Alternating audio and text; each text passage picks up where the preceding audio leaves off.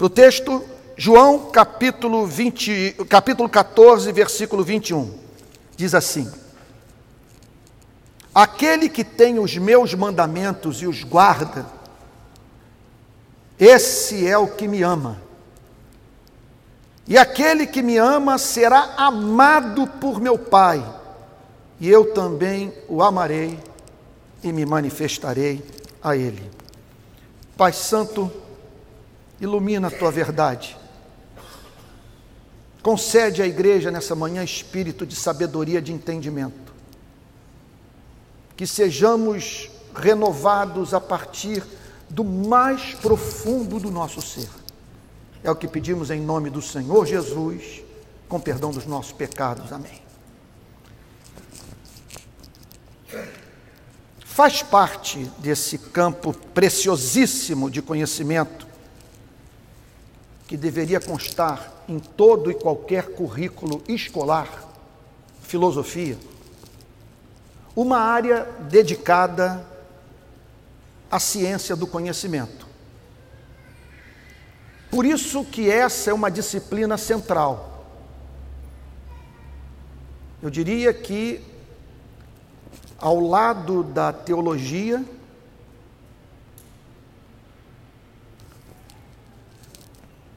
exerce um diálogo com todas as demais disciplinas de pensamento. Isso em razão do fato da filosofia lidar com o tema da epistemologia, que se trata da ciência do conhecimento. Em qualquer campo de investigação intelectual, nós temos que estar preocupados com o método. Isso envolve, seja na medicina, seja no campo da ciência política, seja no campo da segurança pública, seja no campo da história, nós devemos estar preocupados com duas questões. Como saber? Qual é o método que se aplica ao meu campo de investigação intelectual? E a segunda questão: como saber que eu sei? Existe aquilo que nós poderíamos chamar de epistemologia do conhecimento de Deus, ou ciência do conhecimento daquele que nos criou. Essa passagem fala sobre isso e nos apresenta um elemento que não consta em nenhum campo de investigação do espírito humano. Em nenhuma dessas disciplinas, esse sentimento exerce o efeito que exerce no campo da teologia. Vai parecer piegas o que eu vou lhe dizer, mas essa passagem nos convence do fato de que ninguém conhece o cristianismo sem amor. Entendo o que eu vou lhes dizer. Você pode fazer história sem amor. Você pode se dedicar à medicina sem amor, ou ao direito. É claro que tudo isso vai impedi-lo de exercer com mais excelência essas atividades profissionais, mas em nenhum desses campos de conhecimento o amor funciona como princípio epistemológico. O que, é que eu estou querendo dizer com isso? Para entender o funcionamento do fígado, você não precisa amar o fígado. Agora, para conhecer a Deus, você precisa amar a Deus. Por isso, esse texto declara: aquele que tem os meus mandamentos e os guarda, esse é o que me ama.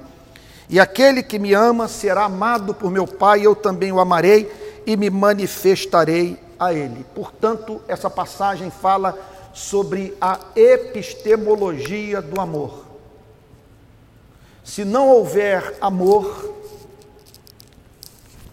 esse livro será sempre para você um livro fechado. Jamais o entenderá. Você pode ser especialista em hebraico, especialista em grego, ter ampla formação em história do desenvolvimento do pensamento cristão. E contudo, se não tiver amor, a Bíblia será para você letra morta. Você vai ler, você vai compreender o sentido das palavras, mas não sentirá a doçura do mel. Irmãos, eu vim aqui hoje para falar sobre como o amor atua na aquisição de conhecimento. Por que é necessário que você ame para entender o cristianismo? E nesse sentido, eu tenho três declarações apenas a fazer nessa manhã, com base nesse único versículo. O amor faz com que o homem e a mulher conheçam a vontade de Cristo, a ponto de guardá-la. Sem amor, ninguém consegue discernir a vontade de Cristo e muito menos ter interesse em guardá-la. Em segundo lugar, o amor nos faz conhecer experimentalmente o amor que o Pai tem por nós. E em terceiro lugar, o amor nos conduz à experiência mística com o próprio Cristo. Vamos então às divisões desse sermão. Primeira delas, Segundo essa passagem, o amor nos faz conhecer a vontade de Cristo e guardá-la. Olha o que, é que o texto afirma: aquele que tem os meus mandamentos, aquele que teve acesso ao conteúdo dos meus mandamentos, aquele que conheceu a vontade de Deus, tal como mediada pela minha pregação, aquele que tem os meus mandamentos e os pratica, e os encarna, e os vivencia, este é o que me ama. É uma declaração que, se você inverter a posição das palavras, chegará a uma mesma conclusão. Aquele que me ama conhece os meus mandamentos e os guarda. Portanto, não há consciência ética cristã sem amor. Você jamais conseguirá discernir a vontade de Deus para a sua vida se não amar. Aquele que tem os meus mandamentos e os guarda, esse é o que me ama é na atmosfera do amor, no mundo do amor, no universo do amor, que nós temos acesso ao coração de Cristo.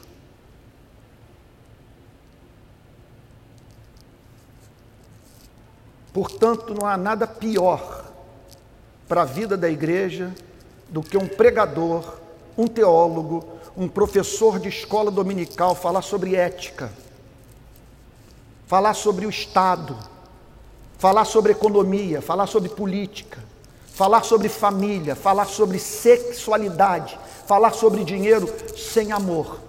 É uma desgraça, porque essa pessoa está destituída do princípio basilar para uma correta ciência de interpretação das Sagradas Escrituras. Vocês estão vendo o que está acontecendo agora no STF? Nos ajuda a entender o ponto.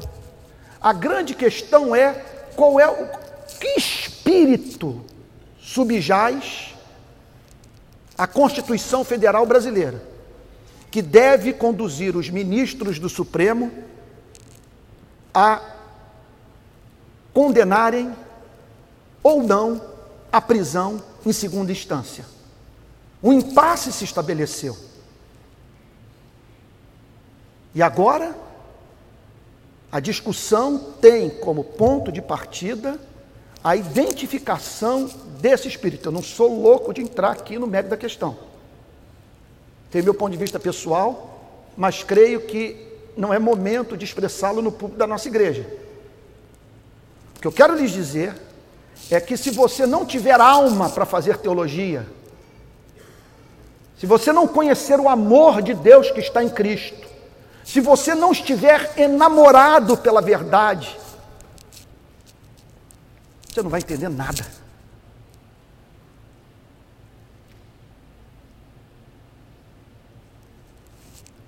Ideólogos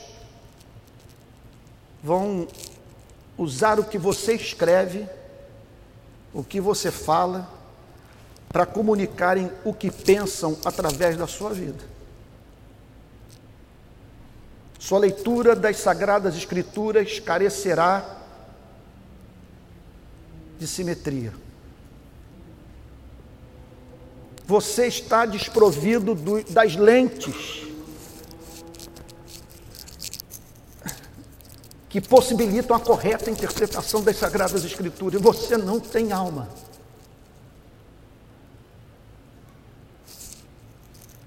Olhe para a experiência do Senhor Jesus com a liderança religiosa judaica.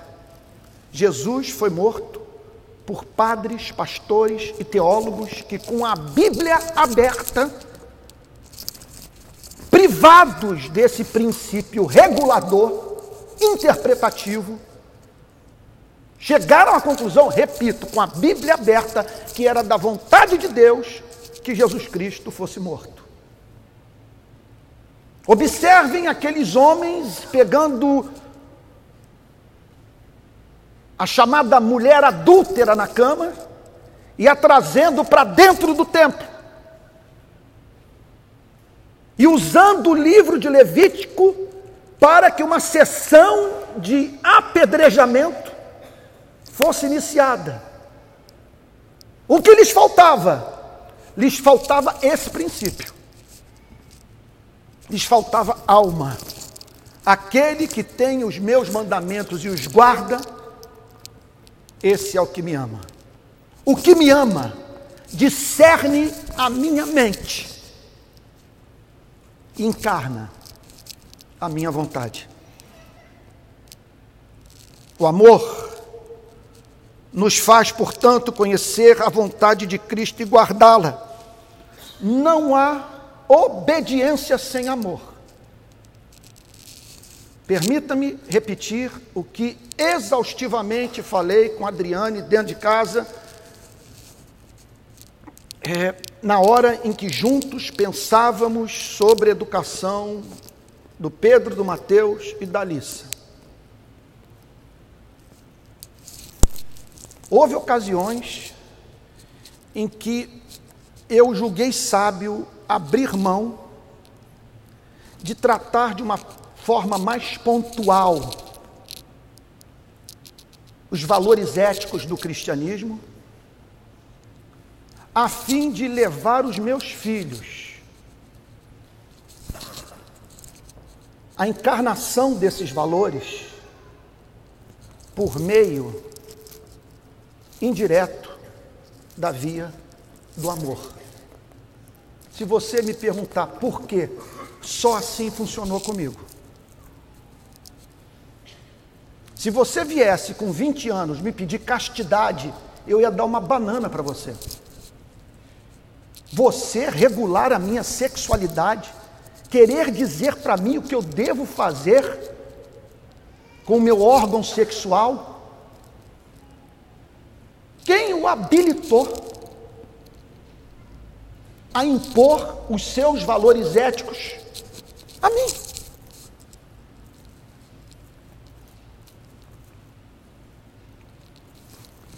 Até que com 20 anos, na igreja presbiteriana Betânia em Niterói, eu vi a pregação do Evangelho no poder do Espírito Santo e me apaixonei por Cristo.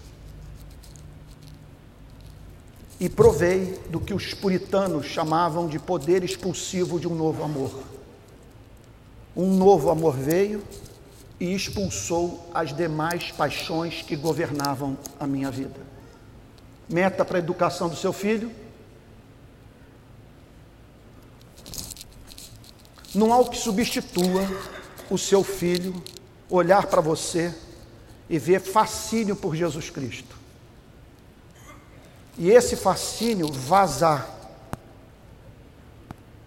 E você o contaminar. E o levar por meio do exemplo, mais do que por meio das palavras.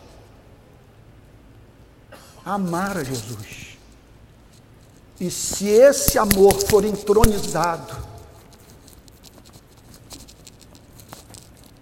o seu filho vai viver. João 14, 21. Aquele que tem os meus mandamentos e os guarda, esse é o que me ama. Repito, não é tarefa da igreja pregar moralidade, não é tarefa da igreja legislar sobre a sexualidade alheia. Chamado da igreja para pregar o evangelho. Porque é fato que um tema dessa natureza, poderia mencionar outros, é pedreira para você. É pedreira para mim. É fácil para você? Responda. É fácil para você? Você administra isso sorrindo, com tranquilidade? É como deixar de beber Coca-Cola? Que esperança você tem de levar uma pessoa a mudar a sua orientação sexual sem o amor por Jesus Cristo? Nossa meta é levar as pessoas a se apaixonarem por Jesus Cristo. E elas só se apaixonarão por Jesus Cristo se perceberem em nós amor por Jesus Cristo. E isso vaza, isso é percebido. Se alguma coisa que faz com que as pessoas percebam que nós cremos no que dizemos crer. Esse amor gera espontaneidade ética cristã não há espontaneidade de comportamento sem amor por Jesus Cristo. Estão lembrados do que eu lhes disse recentemente, de um diálogo de um dos meus filhos com sua amiga? A moça virou-se para ele e disse: Eu estou frequentando uma igreja em Niterói há um ano, estou há um ano sem sexo, eu não vejo nenhum sentido nisso e a igreja que eu estou frequentando é insuportável. Eu estava dentro d'água com meu filho Mateus. Eu fiquei apavorado. Porque Deus me livre de você entrar no mundo da ética cristã através do contato com essa igreja sem amor, você vai enlouquecer. Isso aqui vai ser um tormento para você. O que o texto está dizendo é que o comportamento só se torna espontâneo quando você está no mundo do amor. Aquele que ama discerne os meus mandamentos e os guarda. Não há, portanto, senso de inevitabilidade ética cristã sem amor. O que, é que eu estou querendo dizer com isso? É o amor que torna o seu comportamento inevitável. Você olha para o preceito, olha para a demanda ética, olha para o preço que vai ter que pagar e diz: Mas é justamente isso que o amor pede de mim. E um homem como eu não tem alternativa na vida, senão ir com Cristo para a cruz, submeter sua vida à vontade do Criador.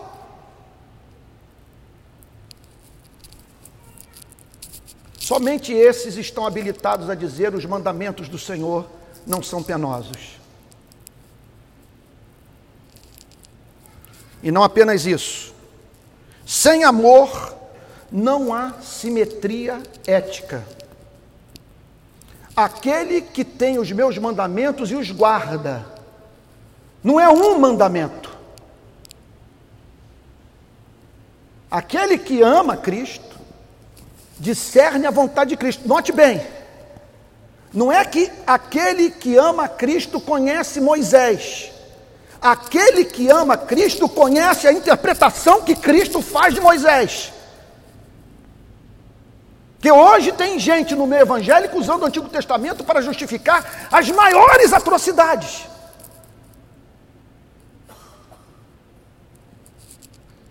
Aquele que ama a Jesus Cristo conhece os mandamentos de Cristo e os guarda e os guarda de modo simétrico. Não é uma obediência ideologicamente condicionada. Em razão da minha vida ser mais regida pelo ideólogo que eu admiro, eu expresso no meu comportamento uma ética truncada, uma ética assimétrica, uma ética disforme. Querem ver um exemplo? Tenho citado isso em congressos inteiros. Aliás, se vocês pararem, tiverem paciência para me ouvir falando em congresso de teologia, falando para pastores, falando na igreja presbiteriana Betânia, onde eu prego uma vez por mês, vocês verão que as mensagens que eu prego aqui, eu prego no Brasil inteiro e com a mesma ênfase.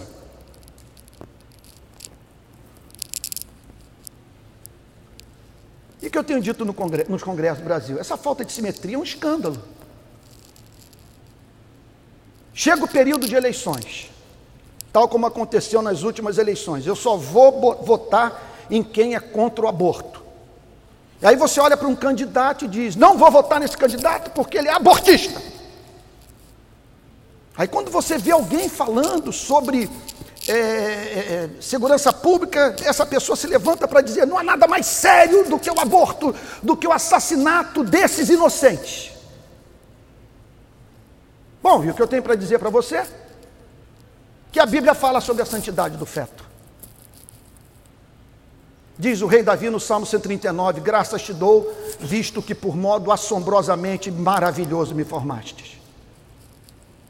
Nós vemos no Novo Testamento João Batista no ventre de Isabel se regozijando com a presença de Jesus no ventre de Maria. Agora,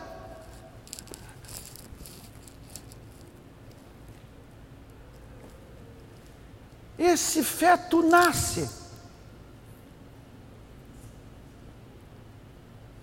no coração de uma favela.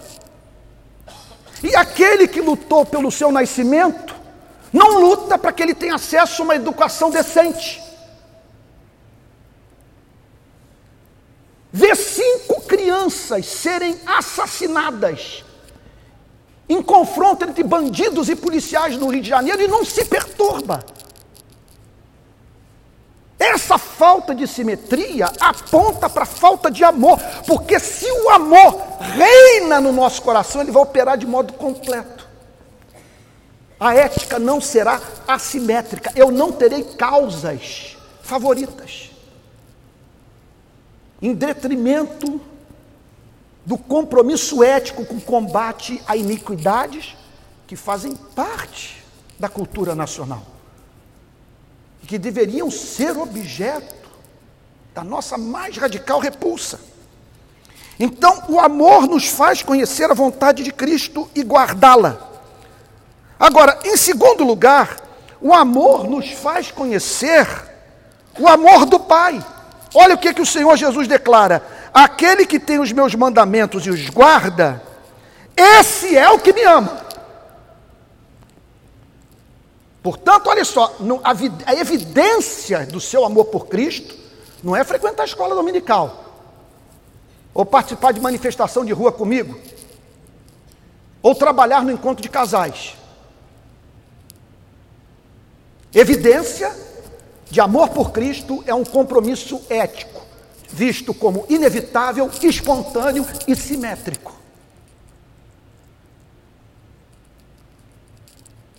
E se você ama Cristo, discerne a vontade de Cristo, encarna os mandamentos de Cristo, e aí, portanto, manifesta o amor que você tem por Cristo. Pelo fruto se conhece a árvore. E aquele que me ama será amado por meu Pai. Portanto, o amor a Cristo conduz à obediência a Cristo. E o amor obediente a Cristo torna-nos objeto do amor de Deus. E aí nós entramos numa contradição ou aparente contradição teológica. Porque, veja só, daqui, daí a importância de nós usarmos o princípio protestante de interpretação da Bíblia. Em que consiste o princípio protestante de interpretação da Bíblia? É a Bíblia ser intérprete de si mesma. Você não pode interpretar um texto de uma maneira que faça violência às demais passagens das Sagradas Escrituras. A Bíblia é intérprete dela mesma. Portanto, a sua interpretação tem que estar em harmonia com o que consta nas Sagradas Escrituras nos demais capítulos das Escrituras Sagradas. Repito. Então, esse texto aparentemente está anunciando uma contradição. Aquele que tem os meus mandamentos e os guarda, esse é o que me ama. Pense nessa pessoa. Pense nessa criatura. Nesse mundo cretino injusto, maligno.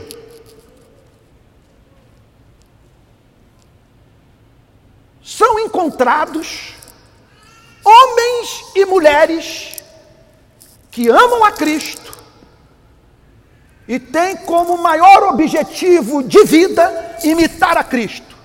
Eles têm os mandamentos de Cristo e guardam esses mandamentos em seu coração. O que que Jesus está dizendo? Que essas pessoas são amadas pelo Pai. Mas acontece que a Bíblia ensina que o amor de Deus por nós antecede o nosso amor por Ele. Como explicar uma passagem como essa? A Bíblia não diz que nós o amamos porque Ele nos amou primeiro? E como declara C.S. Lewis, está no rol das frases mais lindas que eu me deparei na vida, que morro de inveja de não ter sido, de não, de, dessa, da frase não ter sido proferida por mim, de eu não ter sido o autor da declaração, e por uma imposição ética do cristianismo eu tenho que revelar a fonte, dá vontade de dizer e ficar calado. C.S. Lewis. Deus nos ama não porque sejamos belos,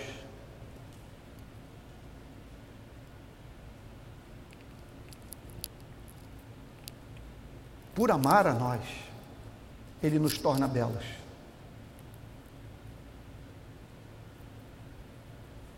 Como explicar uma passagem como essa? À luz do que C.S. Lewis afirma e o que C.S. Lewis afirma tem ampla base escriturística, como, por exemplo, Romanos capítulo 5, versículo 10. Vejam comigo. Romanos capítulo 5, versículo 10.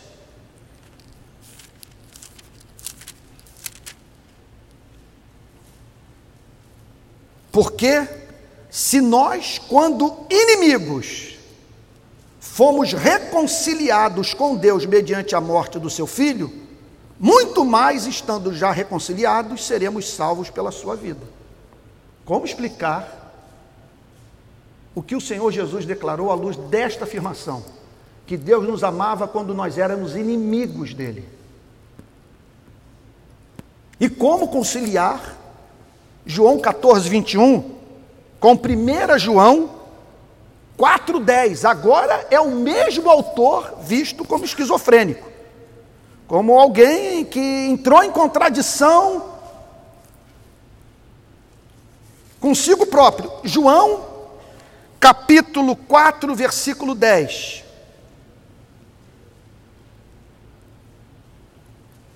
Nisto consiste o amor, não em que nós tenhamos amado a Deus, mas em que Ele nos amou e enviou o Seu Filho como propiciação pelos nossos pecados. Irmão, só existe uma forma de nós conciliarmos essas passagens aparentemente contraditórias. Não há contradição na Bíblia. O que nós encontramos é antinomias, verdades aparentemente contraditórias, irreconciliáveis do ponto de vista da razão, e que, contudo, afirmar ambas não representa violência à razão, não demanda suicídio intelectual do que crê. Nós nos deparamos também nas Sagradas Escrituras com aparentes antinomias que, na verdade, teriam o seu caráter é, aparentemente contraditório, desfeito, se nós nos aplicássemos de uma forma mais dedicada ao texto tensionando em espírito de oração entender o seu significado. Nós vimos dois versos, um tirado da carta aos Romanos, outro da primeira epístola de João, que afirmam que o amor de Deus por nós antecede o nosso amor por Ele. Ele não nos ama porque sejamos belos, é por nos amar que Ele nos torna belos. E aqui no Evangelho de João, nós nos deparamos com essa declaração de Cristo: aquele que tem os meus mandamentos e os guarda, esse é o que me ama, e aquele que me ama será amado pelo meu Pai. Como desfazer esse nó teológico? De uma forma muito simples. O texto está falando sobre manifestações diferentes do amor de Deus. Na Bíblia é evidente que Deus ama os seres humanos com amor benevolente e amor complacente. O amor benevolente é aquela manifestação do amor de Deus, mediante a qual ele trata com bondade aqueles que não são dignos do seu amor. Nesse sentido, Deus ama todos os seres humanos. Jesus está falando em João 14, 21 sobre uma outra espécie de amor. Ele está falando sobre o amor complacente. Ele está falando sobre Deus identificar nesse planeta pessoas que participam da beleza do seu filho. Pense nessa pessoa aquele que tem os meus mandamentos. Essa pessoa teve acesso ao sermão da montanha. Bem-aventurados os humildes de espírito, porque dos tais é o reino dos céus. Bem-aventurados os que choram, porque serão consolados. Bem-aventurados os mansos, porque herdarão a terra. Bem-aventurados os que têm fome e sede de justiça, porque serão fartos. Bem-aventurados os misericordiosos, porque alcançarão misericórdia. Bem-aventurados os pacificadores, porque serão chamados filhos de Deus. Bem-aventurados os limpos de coração, porque verão a Deus. Observem, observem que o sermão da montanha não cabe no protestantismo brasileiro, porque essa é uma ética que extrapola a família, extrapola as quatro paredes da igreja tem consequências para a relação da igreja com a sociedade como um todo. E aí Jesus descreve alguém que ouviu o sermão da montanha e, tomado de amor por Cristo, decidiu encarná-lo. Jesus diz que esta pessoa é objeto do amor complacente de Deus. Deus tem deleite nela e essa pessoa está habilitada a saber disso. O próprio Deus testificará com seu espírito que ela é filha do Criador Todo-Poderoso. Deus haverá de sorrir para ela. Deus haverá de dizer para ela o que disse para Jesus Cristo no Rio Jordão: Tu és o meu filho amado, em ti eu me comprazo. Não é que essa pessoa surpreendeu a Deus, tornando-se bela. E assim despertando interesse no coração do Criador pela sua vida. Deus amou primeiro. E por amá-la, a levou a crer em Cristo, a ver excelência em Cristo, a conhecer a vontade de Cristo e ter o seu interesse despertado por encarnar de modo simétrico e espontâneo a vida de Cristo. E o que Jesus está dizendo é isso: ela será amada pelo meu Pai. Essa pessoa terá uma experiência mística com a aprovação do Pai. O Pai vai botar o seu selo sobre o seu coração. Olha, e vou mais longe. Especialmente nas ocasiões em que esta obediência for custosa. Especialmente quando esta pessoa correr risco de perder profissão, amigos, ser morta. Não vai ficar sozinha nunca. Nunca! Nós não temos garantia de que não seremos perseguidos. Não teremos garantia que os nossos amigos nos abandonarão. Não temos garantia que as portas jamais se fecharão para o nosso ministério. Mas temos a garantia que Ele é socorro bem presente na tribulação, que não nos abandonará jamais. É isso que Jesus está falando. Aquele que me ama será amado por meu Pai. Portanto, o amor nos faz conhecer o amor.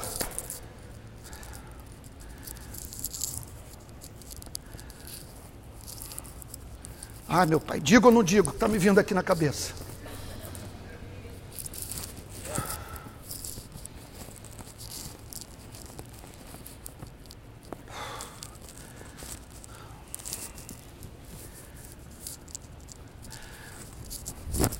Não é que você está precisando parar de usar o corpo do próximo. Não é que você tem que parar de fumar bagulho.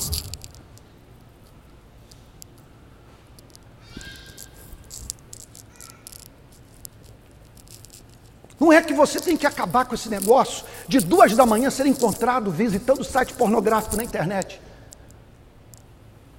Perdendo seu tempo com bobagem. Seu problema não é esse. E não gaste muito tempo com essas coisas, com essas questões. Procure amar.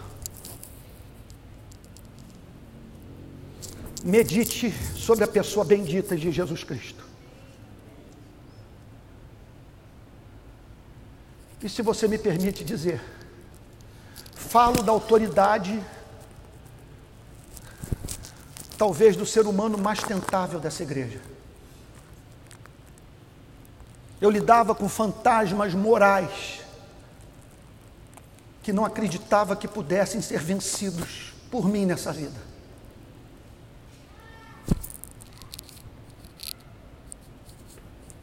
E é esse amor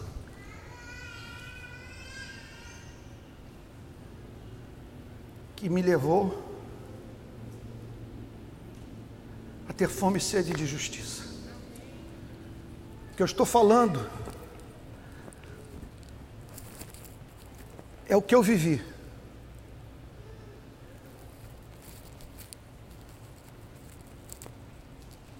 Não me converti porque olhei para algum pecado específico e temi o inferno. Me converti porque Jesus se tornou fascinante para mim. E o que ele está dizendo é que o amor nos faz conhecer o amor. Se você não estiver no mundo do amor, você não vai entender nada, vai ficar 20 anos aqui. E o contato com essa instituição só fará com que você se torne pior. Lamento dizer, como algumas pessoas se tornaram piores no decorrer dos anos em contato com essa igreja. Então, o amor nos faz conhecer a vontade de Cristo e guardá-la. Divisão número um do meu sermão. Divisão número dois. O amor nos faz conhecer o amor do Pai. O amor conhece a vontade, anela por cumprir a vontade, e o amor conhece o amor. E por fim, o amor nos conduz à experiência mística do amor. E aqui agora nós entramos no mundo da experiência mística com Deus. O amor nos faz transcender o conhecimento teológico. Por que eu digo isso? Olha o que, que o Senhor Jesus declara no final do versículo 21. Aquele que tem os meus mandamentos e os guarda, esse é o que me ama. E aquele que me ama será amado por meu Pai, e eu também o amarei e me manifestarei a ele. Bom, o que o texto está dizendo é que quem vive no mundo do amor está exposto a conhecer o Cristo ressurreto, a ter experiências místicas com Cristo, de ver a manifestação inconfundível do Cristo que venceu a morte. Martin Lloyd Jones faz um comentário sobre esse versículo, que muitos calvinistas no passado foram batizados com o Espírito Santo e provaram de experiência mística com Cristo, sentindo a presença concreta de Cristo com base nessa passagem. O que é que Martin Jones diz? Preste atenção. Esses calvinistas leram esse versículo e repararam na promessa. Diz Martin Lloyd Jones, eles identificaram uma promessa nessa passagem. Que promessa? e eu também o amarei e me manifestarei a ele. Então eles entenderam que é possível uma pessoa ter um encontro vivo com Cristo ressurreto neste mundo. E passaram, portanto, a orar, a largar o pecado, a se dedicar à leitura apaixonada desse livro, na esperança de que a qualquer momento elas se deparariam com Cristo ressurreto. Bom, e a Bíblia diz que isto aconteceu nos primeiros anos da era cristã. Olha o que que diz Marcos capítulo 16, versículo 9.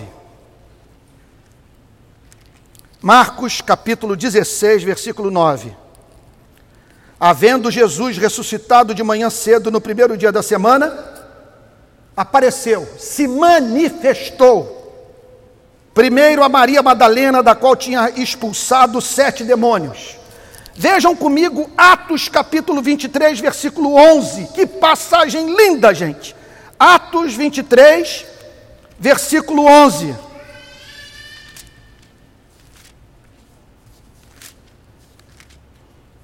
Atos 23, 11 diz assim: Na noite seguinte, Aqui o Senhor Jesus já tinha sido assunto aos céus. Na noite seguinte, o Senhor, pondo-se ao lado de Paulo, disse: Coragem, pois assim como você deu testemunho a meu respeito em Jerusalém, é necessário que você testemunhe também em Roma. É lindo, gente. É por isso que eu, eu, eu exorto a vocês que saiamos pelo mundo para viver o cristianismo, porque se nós sairmos da esfera do templo para vivermos o cristianismo no ambiente de trabalho, nas ruas, dentro de casa, encarnarmos a vera vida cristã, nós vamos ter problemas. Problemas gravíssimos. Seremos odiados por muitos, objeto de piada haveremos de ser perseguidos por causa da justiça. Contudo, são esses servos de Deus que no exercício da obediência custosa tem esses encontros com Cristo. Aqui estava o apóstolo Paulo, sendo objeto dos ataques mais covardes.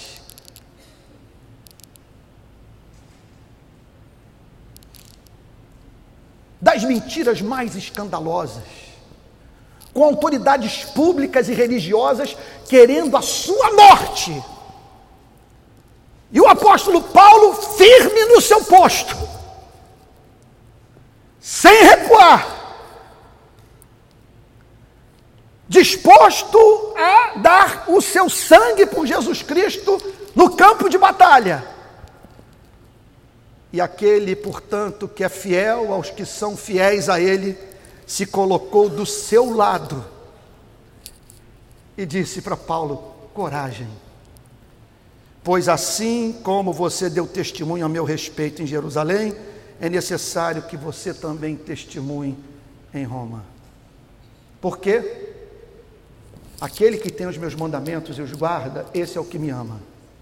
Aquele que me ama será amado do meu Pai, e eu também o amarei e me manifestarei a ele. Vejam comigo João, capítulo 20, verso 21. Antes da vinda do Cordeiro, nós vamos chegar nesse versículo. João 20, 21.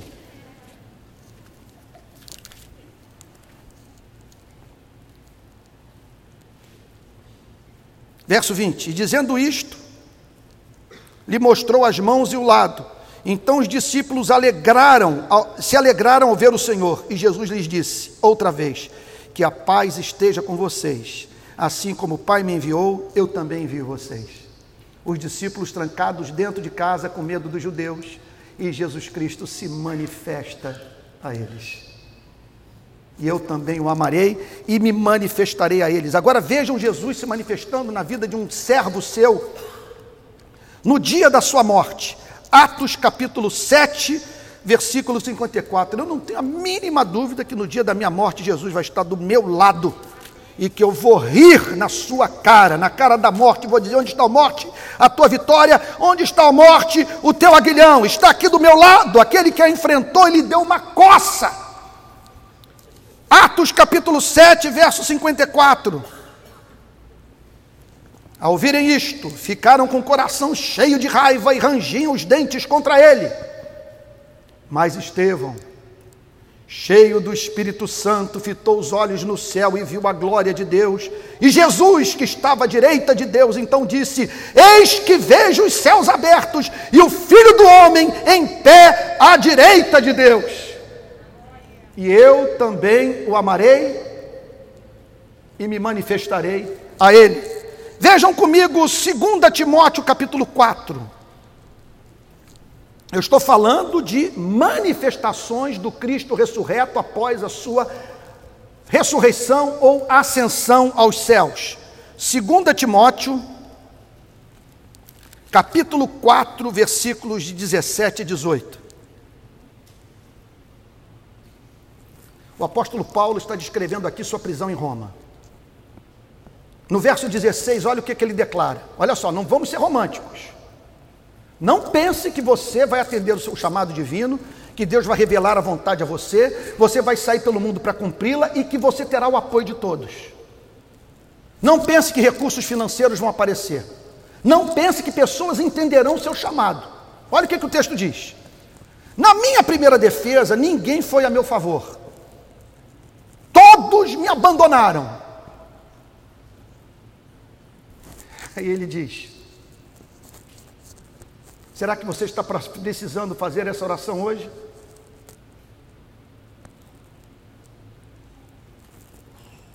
Que isto não lhe seja posto na conta. Que Deus não faça com eles o que eles fizeram comigo. Me esculhambaram Me chamaram de canalha, inimigo da sociedade. Fui exposto ao risco de morte. Me deixaram sozinho. Que isto não caia na conta deles. Agora, olha o cumprimento de João 14, 21. Mas o Senhor esteve ao meu lado e me revestiu de forças, para que através de mim a pregação fosse plenamente cumprida e todos os gentios a ouvissem, e fui libertado da boca do leão. O Senhor me livrará também de toda obra maligna e me levará salvo para o seu reino celestial. A Ele glória para todos sempre. Amém. E eu também o amarei e me manifestarei a Ele. Deixa eu contar agora a história relatada pelo grande Martin Lloyd Jones de um ministro presbiteriano, calvinista, que parece que só se converteu no final da vida. Palavras de Martin Lloyd Jones. Deixe-me citar também algo da vida de Edward Payson, homem piedoso, homem piedoso, que viveu nos Estados Unidos da América entre 1783 e 1827. Payson era um forte calvinista em sua teologia e em sua doutrina. Payson também tinha sido cristão por muitos anos, exercer um grande ministério e tinha sido usado e abençoado por Deus. Palavras de Martin Lloyd Jones. Antes de experimentar o que o habilitou a escrever para certo clérigo. Então nós estamos aqui diante de um ministro presbiteriano calvinista, teologia sólida, um ministério frutífero à frente de uma igreja. E aí, já idoso, ele manda uma carta para um outro pastor. E Martin Lloyd Jones conheceu o conteúdo dessa carta. Olha o que, que o ministro presbiteriano diz. Ah, se os ministros tão somente enxergassem a inconcebível glória que está diante deles e a preciosidade de Cristo, não poderiam refrear-se e deixar de sair por aí saltando e batendo palmas de alegria e exclamando: Sou ministro de Cristo, sou ministro de Cristo. Quando li a descrição que Bunyan fez da terra de Beulá, onde o sol brilha e os pássaros cantam dia e noite, eu costumava duvidar de que houvesse tal lugar. Ele está dizendo aqui o seguinte: eu li o livro Peregrino, e John Bunyan fala que é possível uma pessoa viver na terra de Beulá, nesse planeta, ouvir o som dos pássaros e provar de uma alegria de alma que não é desse mundo. Ele lia aquilo e dizia: Não sei se isso é possível. Ministro presbiteriano. Mas agora, a minha própria experiência me convenceu, e isso transcende infinitamente todas as minhas concepções anteriores. Aconteceu algo na vida dele que o levou a crer que Buni estava certo que é possível você viver na terra de Beulá, onde o sol brilha e os pássaros cantam noite e dia. Olha o que, é que ele diz. Isso é mistério. Se eu adotasse a linguagem figurada de Bunyan, poderia datar esta carta de terra de Beulá, da qual fui um feliz habitante durante algumas semanas. Ele conheceu a terra de Beulá durante algumas semanas. A cidade celestial enche a minha visão, suas glórias refulgem sobre mim, suas brisas me arejam, seus aromas fluem para mim, seus sons, seus sons percutem os meus ouvidos e, e o seu espírito sopra em meu coração. Nada me separa dela, senão o rio da morte, que agora me parece apenas um insignificante córrego que se poderá atravessar com um único passo, quando Deus der a permissão. O sol da justiça vinha chegando cada vez mais perto, mostrando-se maior e mais brilhante à medida que ele se aproximava. E agora ele preenche o hemisfério todo, despejando uma corrente de glória na qual parece que flutua qual inseto nos raios do sol, exultante, ainda que trêmulo, ao contemplar extasiado este fulgor quase excessivo, indagando com indescritível espanto por que Deus condescende em fugir sobre um mundo pecaminoso. Um simples coração e uma simples língua parecem totalmente inadequados às minhas necessidades. Quero um coração completo para cada emoção em separado, uma língua completa para, experimentar, para expressar essa emoção. Você sabe o que é isso? Eu quero coração para poder dizer tudo o que eu estou sentindo. Parágrafo final da carta. O que ele descobriu, olha lá. Os cristãos poderiam evitar muitos problemas e muita inconveniência se tão somente crescem no que professam, que Deus pode fazê-los felizes, independentemente de qualquer outra coisa. Eles imaginam que se um querido amigo morresse, ou se tais ou quais bênçãos fossem retiradas, eles se sentiriam miseravelmente infelizes. Ao passo que Deus pode fazê-los mil vezes mais felizes sem elas. Para mencionar o meu próprio caso, Deus me privou de bênção após bênção. Diz Martin Lloyd Jones, Payson estava no leito de morte quando escreveu isto. Mas, quando cada uma delas era retirada, ele vinha e preenchia o seu lugar. Última frase. E agora, coisa linda. Aquele que me ama será amado do meu Pai, eu também o amarei e, me manifestarei a ele. E agora, quando sou um aleijado, incapaz de mover-me, sou mais feliz do que jamais fui em minha vida e do que jamais esperar, esperei ser. E se eu tivesse crido nisto há 20 anos, poderia ter me poupado muita ansiedade. Ele foi conhecer a mais profunda felicidade na sua vida, aleijado numa cama, no chamado leito de morte. Irmãos, o que fazer? Deixar aqui só o esboço de cinco aplicações práticas. Busque harmonizar em sua vida doutrina, experiência e prática. Conhecer a Bíblia, praticar a verdade e provar do amor de Deus em seu coração. Busque, portanto, conhecimento. Aquele que tem os meus mandamentos. Você precisa conhecer a palavra de Deus. Agora busque o amor. Não busque uma, uma, uma obediência mecânica.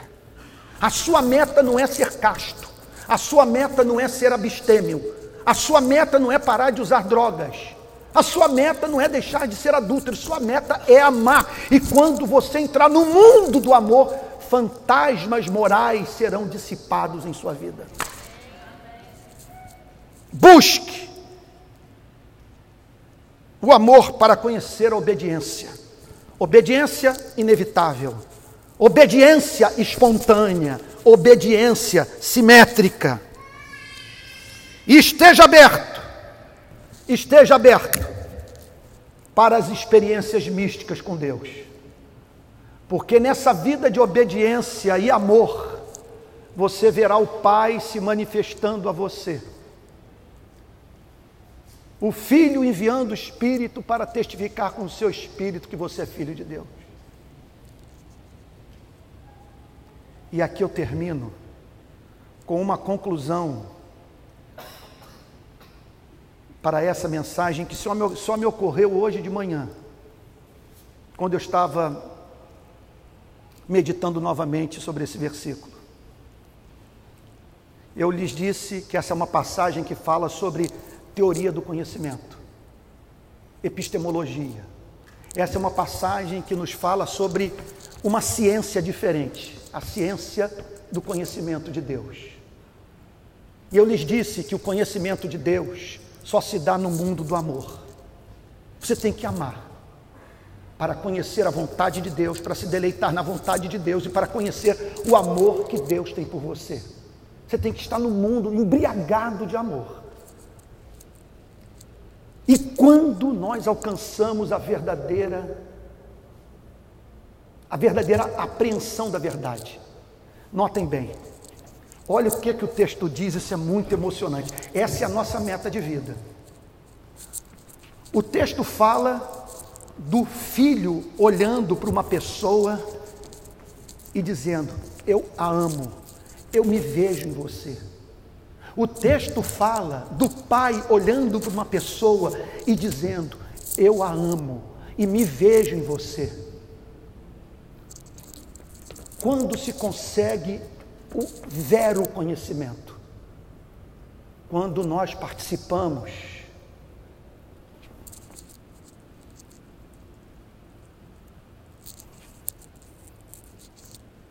da compreensão da verdade divina, quando dizemos amém para o Pai e para o Filho, quando temos a mente do Pai, quando temos a mente do Filho, quando somos habilitados a provar daquilo que é excelente. Que essa seja a maior ambição da sua vida. Que esse verso, a partir de hoje, seja o grande vetor da sua existência. Aquele que tem os meus mandamentos e os guarda, esse é o que me ama. Veja, não é o que fala bonito, não é o que quando ora grita.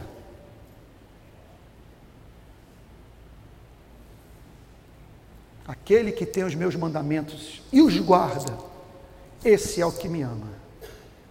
E aquele que me ama será amado por meu Pai. Saberá que o Pai se deleita com a sua vida. Agora, meu Deus, que mistério. Essa pessoa não pode ficar sem revelação. Eu serei forçado a me revelar a ela. Eu me manifestarei a ela. Ela tem que saber que a vida que ela vive toca as cordas do meu coração. Eu vou trabalhar duro para que ela saiba que ela é preciosa. Eu me manifestarei a ela. Não é eu me manifestarei a frequentadores vagabundos de igreja, que não querem nada com o verdadeiro cristianismo, consumidores de religião. Eu me manifestarei a quem está na ponta, pagando o preço alto de ser fiel a Jesus Cristo.